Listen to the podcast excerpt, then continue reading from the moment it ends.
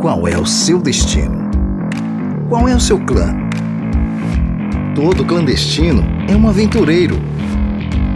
Começa agora o Clandestino, o seu podcast cristão de ideias itinerantes. Olá, olá, olá, somos um clã rumo ao destino que ele já nos mostrou. Eu sou Danilo Cerqueira e a solitude expressa a glória de estar sozinho. A solidão expressa a dor de estar sozinho. E aí galera, eu sou o Wagner Maltês e se você não gosta de estar sozinho, é porque você sabe que você está em péssima companhia. Ó, Fala galera. Túlio Ramos aqui na área. Nem sempre estar só é algo negativo. Sem criatividade, você. você, você que deu frases. a ideia do tema, velho. ai, ai. Então bora lá, né? Você, aquele lance dos episódios atrás lá de, de pedir musiquinha especial, tocou meu coração. Vou pedir uma música especial agora. Uma música aqui pra tocar o coração de você que tá nos ouvindo agora. Zélia Duncan, Catedral. Meu Deus do céu, velho. Solidão, nem pude ver.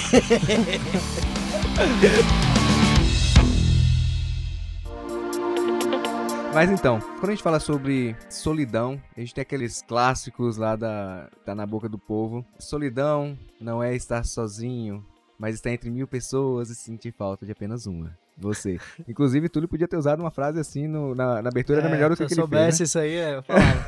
Mas, pô, legal esse negócio que você falou, porque de fato isso se torna cada vez mais notório, né? Você, às vezes, em meio a uma multidão de pessoas, mas com uma sensação de solidão latente. Parece que, talvez naquela busca de, de significado, né? Tipo, eu tenho um monte de pessoas ao meu redor, mas elas não me entendem, elas não pensam como eu penso. Redes sociais, né? A galera com sei lá quantos mil amigos ali, mas na verdade, pra nenhuma delas você pode expor o- os seus dramas. Parece que num mundo mais conectado, como é o mundo que nós vivemos, as pessoas têm se sentido mais solitárias. A questão da, da, da solidão, até nesses casos aí, né, retratando telas que a gente falou, expandindo um pouco mais, tem que ver também com o fato de eu me identificar com o grupo ao qual eu estou inserido. Nem sempre eu, eu pertenço àquele grupo. Pelo menos eu, por exemplo, na época da faculdade, eu não conseguia me identificar tanto quanto outras pessoas lá da, da minha turma, porque eles tinham mais coisas em comum do que, do que eu. Cachaça. Também. Já outros, outros grupos que eu vim entrar na especialização depois e outros grupos ainda nesse meio acadêmico, eu encontrei outros amigos que ah, gerou um processo de afinidade maior e isso aí a gente vai começando a descobrir que você tá no meio de muitas pessoas, você vai estar sozinho na sala de aula, é um ambiente bom de falar isso porque geralmente você tem turmas de 40 pessoas e às vezes você tem um, dois amigos, duas pessoas para com quem compartilhar, mas a condição, a questão é estar sozinho é de fato algo ruim e o que é estar sozinho. Porque a gente tem que também entender a questão do. Trazendo todos os jargões, né? Já falou de não estar sozinho, estar no meio da multidão e tal. E trazer outra questão, né? De você se aproveitar, você se conhecer e você se entender melhor. É aquele, aquele momento, tipo, você tá no carro, é, sozinho, e você decide desligar o rádio, você fecha as janelas e você pensa sobre sua vida. Isso acontece muito também comigo na- antes de dormir, né? Que minha esposa, ela dorme, ela cai na cama já dormindo. O processo dela até alcançar o travesseiro, ela já dormiu. E aí eu fico lá sozinho, eu e tudo também tem essa dificuldade de, de, de dormir, eu fico lá sozinho. E muitas vezes é o momento, inclusive, que surgem as melhores ideias. Claro, sem E dúvida. aí você começa a analisar esses momentos e ver que você tem um proveito interessante quando você eh, se permite estar nesse processo que a gente vai chamar aqui de solitude. Legal. Onde está você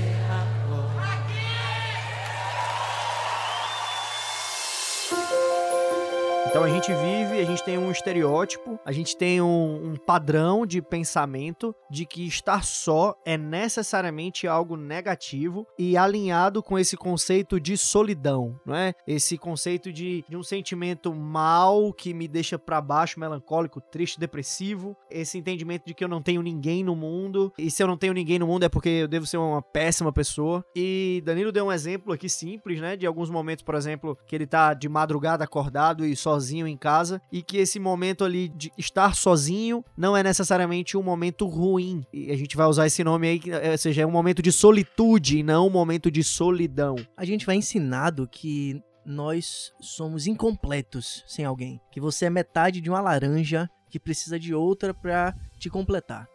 Queridos, Adner procura essa outra metade nesse momento. Eu acabei de citar Fábio Júnior. Isso que eu tô atenção. Inclusive, é, podem deixar currículos. É isso. Com fotos, por favor. manda, manda, manda no Instagram. Vamos orar para que até a publicação desse episódio esse problema tenha sido sanado. Amém, irmão? Não publica semana que vem. Vai, vai. Então, o próprio Deus, ele vai dizer, de uma forma que é mal interpretada por nós, de que não é bom que o homem esteja só. Deus não está dizendo que é impossível que esteja só, ou que o homem tem que ter alguém. Existem alguns chamados bíblicos até para propósitos. Por exemplo, o propósito de Jesus Cristo aqui na Terra era um propósito muito missional, muito focado, assim como o do Paulo foi, diferente do que o do Pedro era, que tinha esposa, que tinha uma família constituída. Ou seja, nós temos, no sentido bíblico, um leque interessantíssimo De possibilidades. de possibilidades de, de como você vai se conceber como sujeito. Uhum. Interessante. É legal que você falou, por exemplo, sobre Jesus e sobre esse, é, essa vida é, e esse chamado missional, né? A missão, ela, é- ela, a encarnação da missão é o próprio Cristo. E falando desse assunto, até separei um texto aqui que está no Evangelho de Marcos, no capítulo 1, no verso 35. Aqui diz assim, ó: Tendo se levantado alta madrugada, saiu e foi para um lugar deserto e ali orava.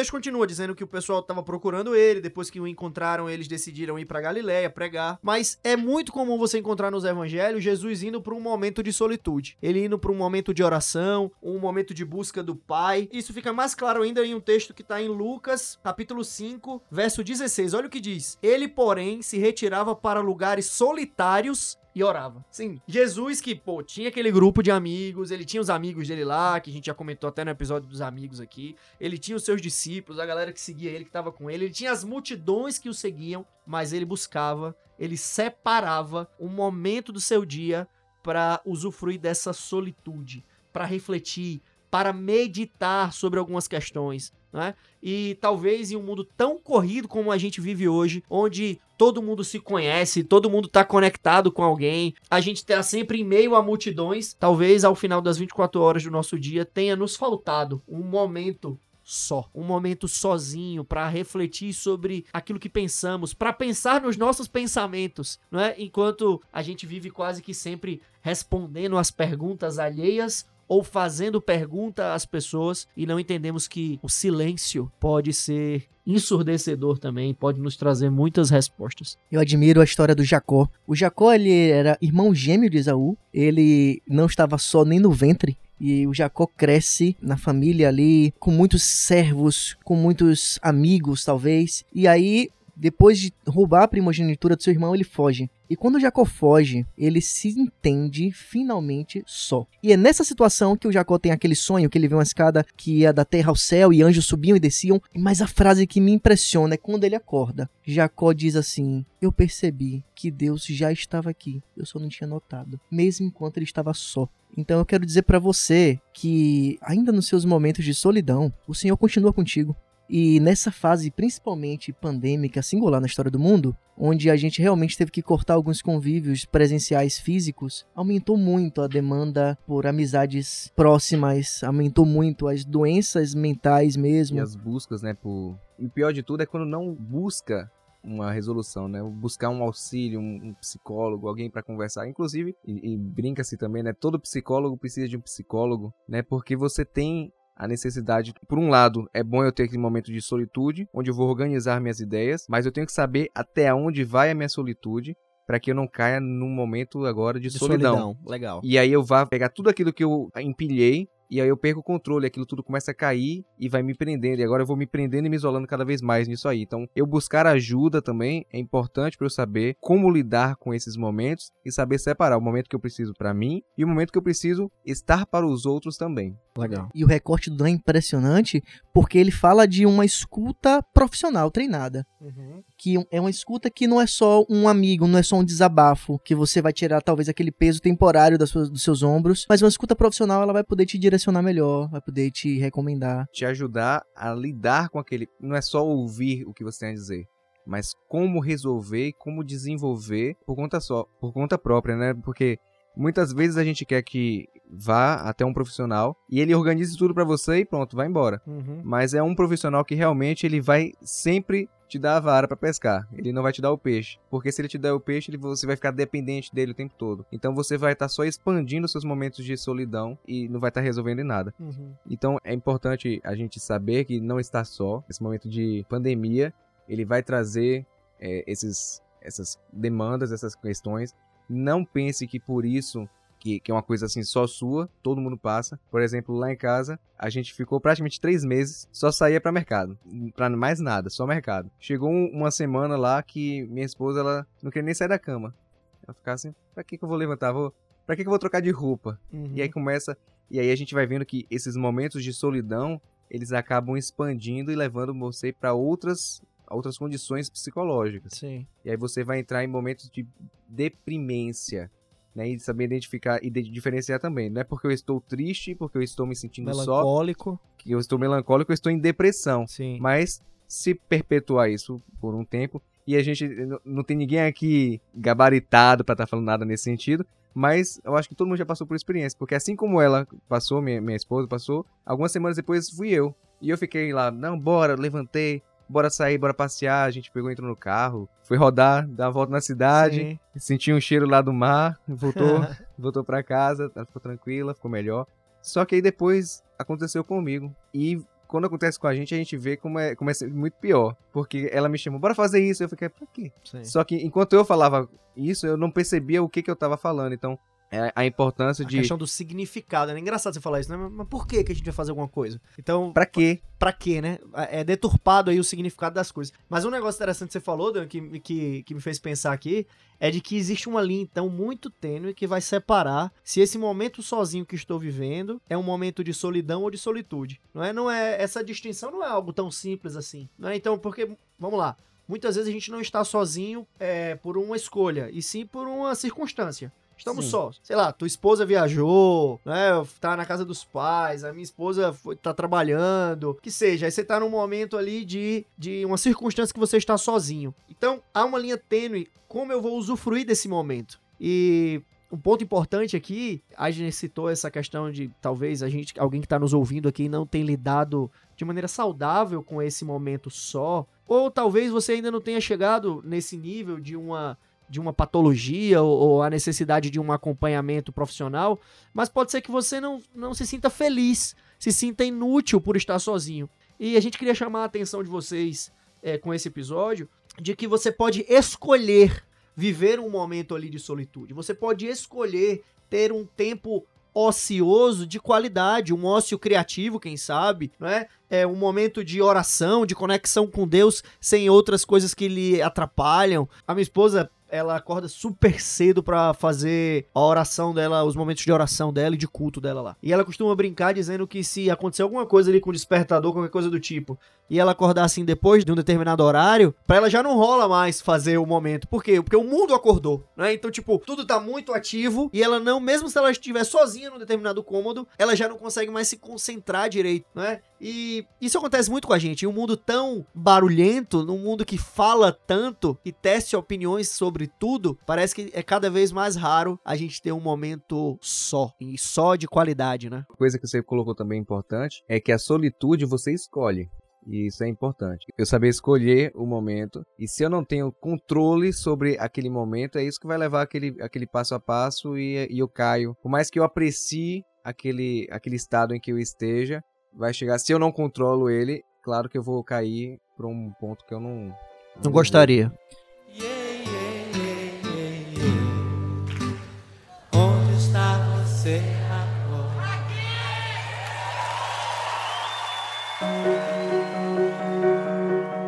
vertente interessante é a gente respeitar aqueles que escolheram estar, estar sozinhos por um tempo, pelo menos, sabe? É, a gente costuma ser ansioso e hiper preocupado com a vida alheia.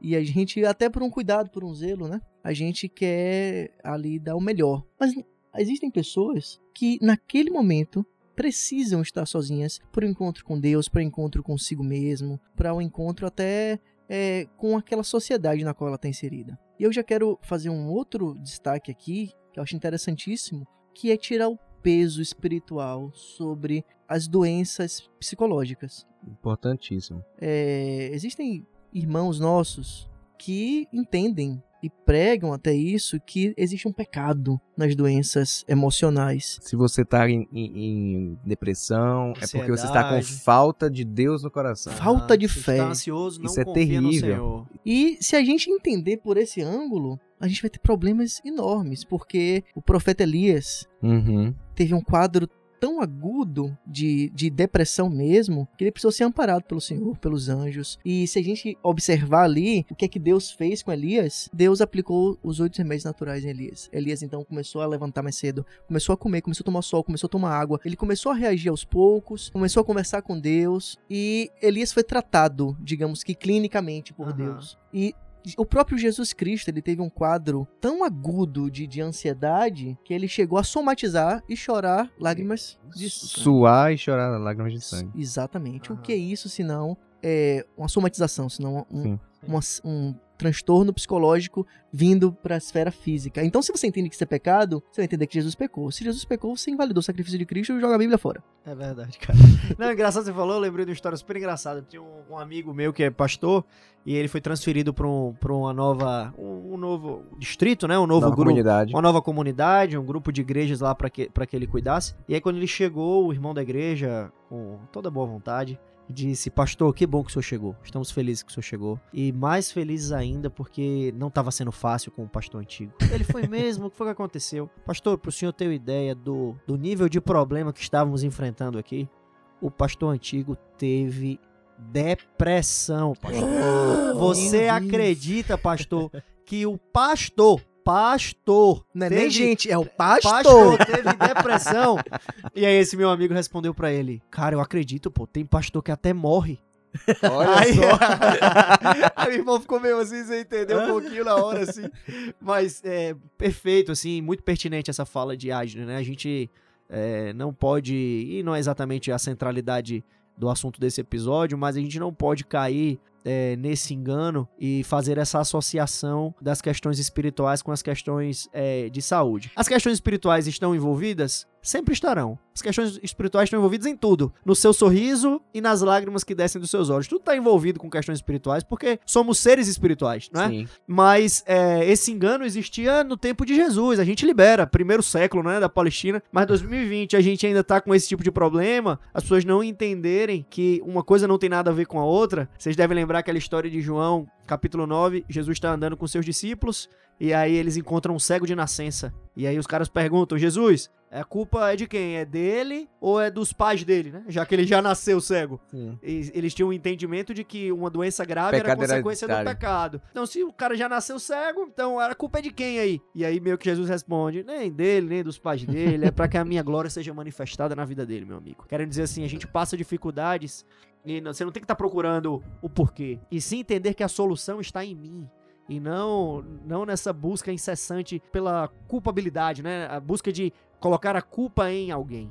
Um outro ponto também que, eu, que me veio à mente agora, a gente falando sobre essa questão de solidão, né? E de, e de solitude, e talvez usufruir da solitude para estar próximo de Deus. Eu me lembrei de Moisés. Cara, os grandes encontros que Moisés teve como líder que ia orientar o povo no deserto aconteceram quando Moisés estava sozinho. Vá, suba o monte. E aí tem uma galera, né? A galera sobe o monte também nessa tentativa aí de ter esse encontro mais a flor da pele. Foi à frente da sarça ardente. Em vários momentos sozinho. Moisés teve esse encontro com Deus. Deus permanece querendo nos encontrar. Ele não precisa que a gente esteja só para nos encontrar, mas estar só é, pode ser um excelente mecanismo de intimidade, de proximidade com Deus. Eu lembrei de uma música.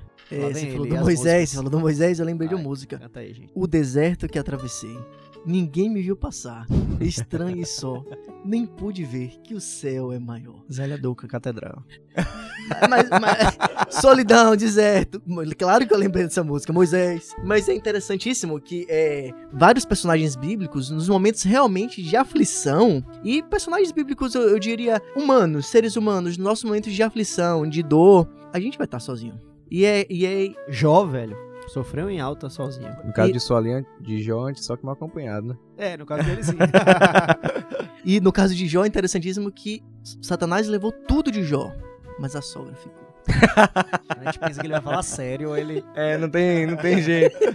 Mas, cara, Jó é um exemplo inte- interessante essa frase que, que, que Danilo falou, né? Só do que mal acompanhado. Ali era um claro exemplo de alguém que sozinho usufruía melhor da presença de Deus em sua vida e refletia melhor sobre as suas questões do que acompanhado. Porque se conselho fosse bom, vendia, a gente não dava, né? É. E nesse caso ele só recebia péssimos conselhos que eram de graça, mas não apontavam para a graça de Deus. Yeah, yeah, yeah, yeah, yeah. Onde está você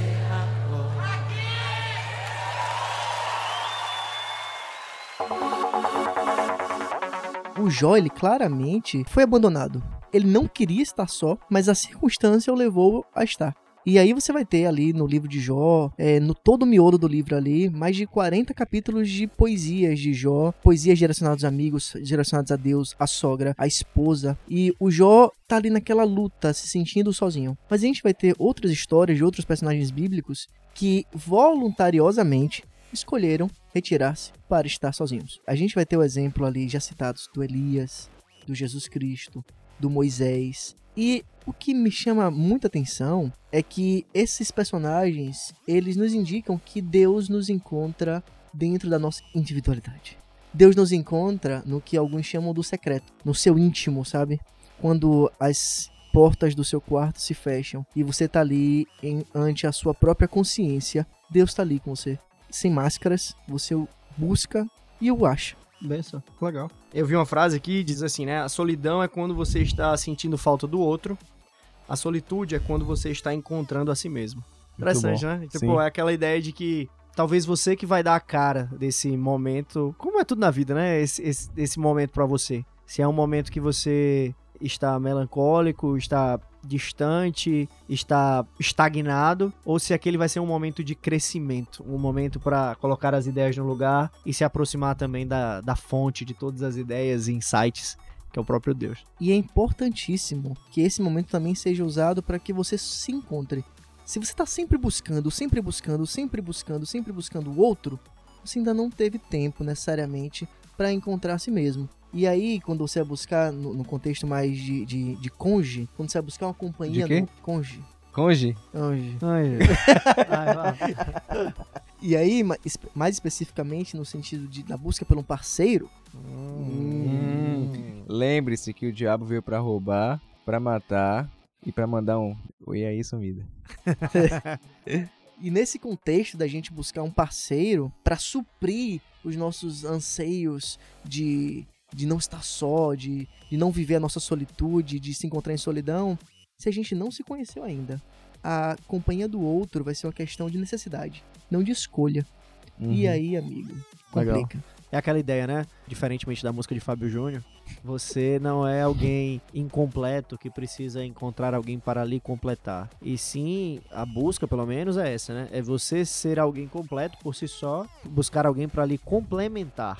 Sabe, sacou? Tipo, de é, me dar aquilo que eu não tenho, né? Me, me tornar alguém melhor. Mas não na ideia de que sem aquela pessoa eu sou Eu insuficiente. sou incompleto. Eu sou né? incompleto. E, brother, é aquela velha máxima, não é nem uma questão de falta de, de humildade, assim, né? Mas, biblicamente falando, nós somos a imagem e semelhança de Deus. Aceite. Aceite. Você tem tudo para ser o cara. Pode ser que você não seja, mas você tem tudo para ser o cara. Ou a cara. Ou a cara. Ouvindo isso aí me dá uma raiva dessa menina de 15, 13 anos, cortando os pulsos por causa de homem. Homem. H-O-M-I. Homem. Tem H, é?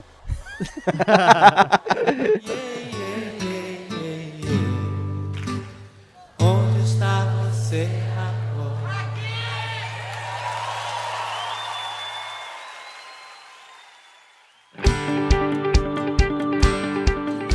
Pois é, mas é é legal isso que você falou. É, apesar de não ter tido essa intenção. Mas é. a- às vezes a galera, por falta de momentos. Olha que, que interessante essa reflexão. Por falta de momentos sozinhos para refletir sobre o que de fato é importante, elas compram a ideia do que o mundo diz que é o que é importante, né? Sim. E aí, então, por exemplo, aquele conto de fadas, que eu tenho que encontrar o meu príncipe encantado. Aquele conto de fadas de que o dia do Enem é o dia mais importante da minha vida. E se eu não passar nessa prova, tudo acabou, nada valeu a pena até ali os meus 17 anos.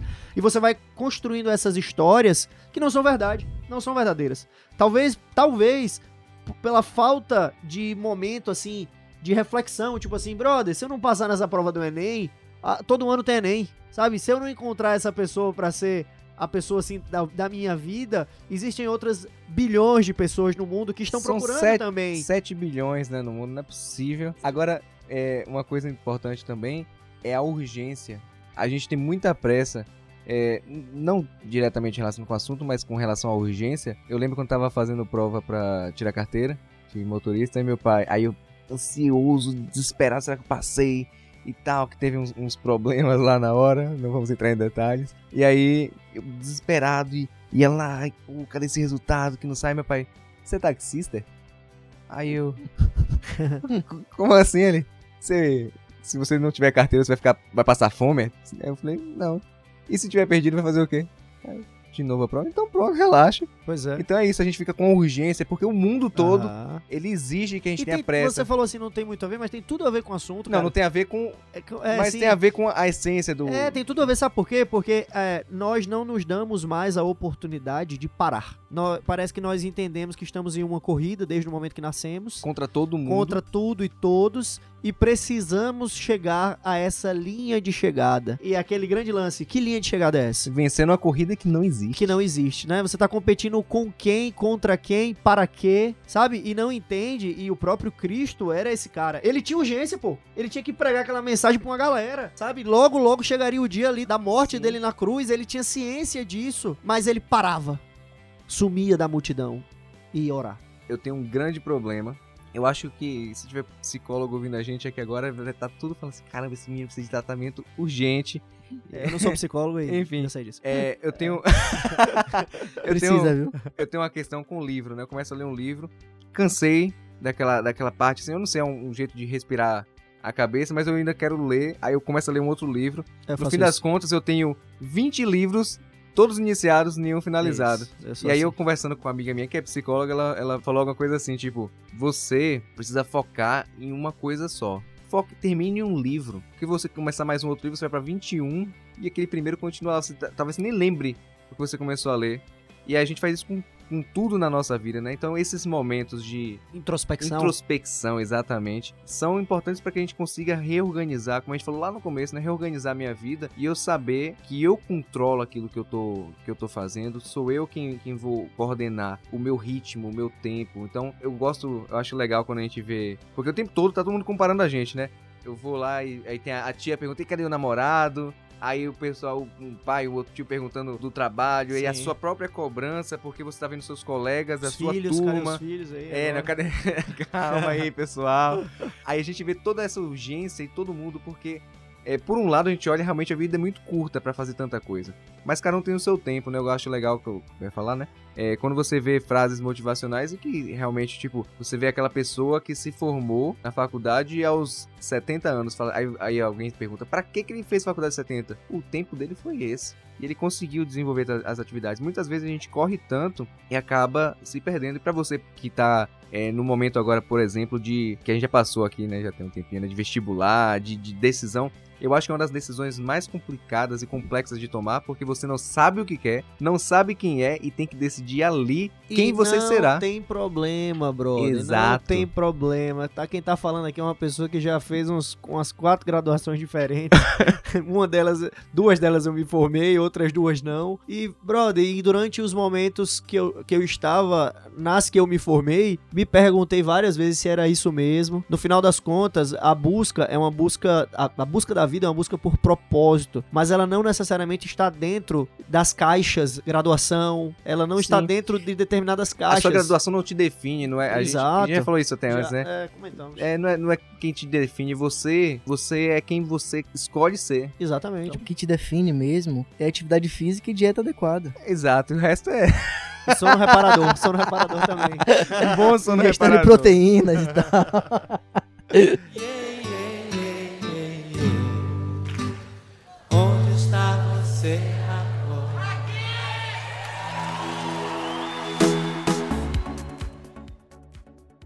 Então é isso aí, galera. A gente percebe essa questão conceitual que muitas vezes não está clara. Estar sozinho não é necessariamente negativo. Estar sozinho não significa necessariamente viver um momento de solidão. E talvez signifique viver um momento de solitude, um momento de reflexão, um momento para elucubrar, para especular, para pensar, para se transformar, para sonhar, para construir. No final das contas, independentemente se você está só por uma escolha ou circunstância, você pode optar por usar de maneira sábia esse momento. Jesus estava saindo da Galileia indo para a Judéia, entre essas duas cidades tinha Samaria. E entrando em Samaria, a multidão que acompanhava diz assim: Senhor, eu não entro em Samaria. A multidão então dá a volta, caminha 21 quilômetros a mais, atravessa o Rio Jordão, e só Jesus e seus doze discípulos entram em Samaria.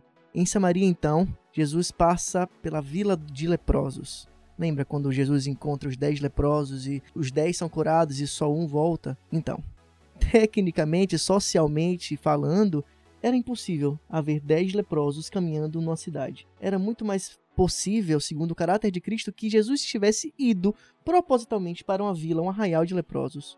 Pessoas que viviam em solidão profunda. Pessoas que eram marginalizados em todos os sentidos da sociedade. Marginalizados porque eram leprosos, marginalizados porque eram leprosos dentro de Samaria. Os impuros dentre os impuros dentre os impuros. E ali Jesus opera um milagre lindíssimo. E a história conta que um volta para falar com Jesus. Mas esse um que volta, o próprio verso diz que era samaritano. E a gente costuma pensar nas nossas idealizações teológicas que estava todo mundo caminhando, os dez juntos, e eles começam uma discussão e um diz assim: não, mas eu vou voltar. Não é bem assim se esse um era samaritano e voltou, e os outros não eram samaritanos, possivelmente eu tinha ali no mínimo nove que estavam indo para a sinagoga é, em Jerusalém para ter com o sacerdote que daria o atestado de pureza daqueles nove, e um outro que era samaritano que estava indo para Siquém, para a sinagoga onde aquele sacerdote iria dar o atestado de pureza E volta para agradecer aquele que foi sozinho. Se isso não lhe dizer algo, eu vou ser mais direto. Jesus Cristo tem um plano para tua solitude, até para tua solidão, se você estiver passando por um momento assim. Ele tem um histórico de encontrar com pessoas no secreto, nos momentos mais difíceis da vida. E ele encontrou com aquele leproso e ele realizou um segundo milagre ali. Se você reparar o texto, quando ele tem com Jesus, Jesus diz: A tua fé te salvou. Mas Jesus não, não lança palavras soltas, porque a fé não tinha salvado os dez, a cura se realizou no milagre. Mas quando ele volta, Jesus diz assim: A tua fé te salvou. De que que a fé teria salvado aquele homem? Senão da libertação ideológica, das purezas e impurezas que ele precisaria ter, senão é, das amarras, da marginalidade que aquele leproso vivia. Então, o plano de Cristo, ele se realiza só, acompanhado, em grupo, em dupla, mas realiza em tua vida.